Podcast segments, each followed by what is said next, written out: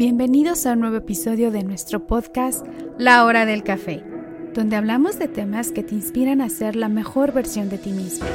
Así que sírvete una taza de café, encuentra un lugar cómodo y comencemos a crecer juntos en La Hora del Café.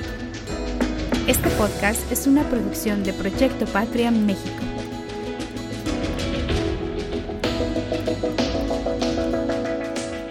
La Revolución Francesa antes de su derrocamiento en el año de 1798, la monarquía francesa se había tornado corrupta y avariciosa, alimentando así el resentimiento de las clases media y baja.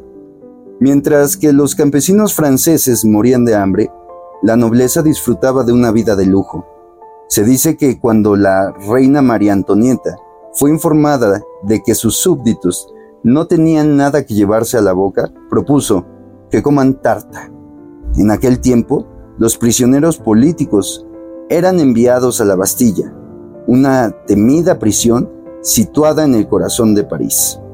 La revolución comenzó el 14 de julio de 1789, precisamente con la toma de la Bastilla para liberar a los prisioneros. Los revolucionarios buscaban un cambio radical de la sociedad francesa y estaban dispuestos a utilizar la violencia para conseguirlo. Enardecidos con las ideas de la Ilustración sobre la libertad, la igualdad y la fraternidad, querían acabar con la monarquía hereditaria y con el poder de la Iglesia. Incluso pretendían cambiar el calendario existente por otro más racional. Pero la revolución se sumió en la violencia e incluso en la anarquía. En pocos años, miles de hombres y mujeres fueron ejecutados en la guillotina, un sistema que a los ojos de los líderes ilustrados era menos doloroso y más moderno para decapitar a los criminales. Teñida de sangre, la guillotina se erguía cuatro metros en el centro de una plaza en el corazón del país. Un fabricante de clavicordios de la capital construyó apresuradamente el macabro dispositivo por 960 francos. Como era de esperar, la mayor parte de las personas que murieron en la guillotina no fueron criminales, sino oponentes políticos al nuevo régimen. Miles de ellos perdieron la vida en el reino del terror, que siguió a la caída de Luis XIV, incluidos el propio rey y María Antonieta en 1793. La derrota de una de las monarquías más poderosas y admiradas de Europa a manos de una multitud radical hizo temblar los cimientos del continente. Los años de la monarquía absoluta habían llegado a su fin.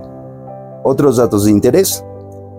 Antes de la revolución, solo los nobles tenían el privilegio de ser ejecutados mediante la decapitación el pueblo llano era ahorcado.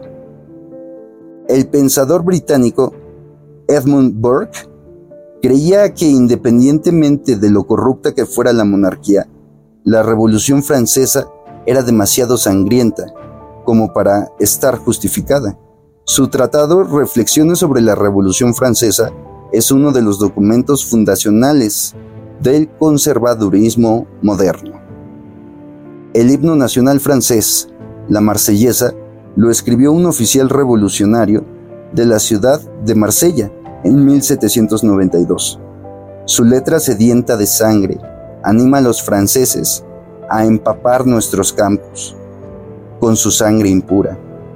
Eso no desanimó a los Beatles a la hora de utilizar una grabación del himno al comienzo de su canción All You Need Is Love en 1967.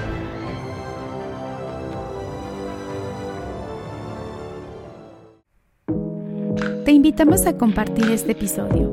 Esto nos ayuda a que nuestro podcast siga creciendo.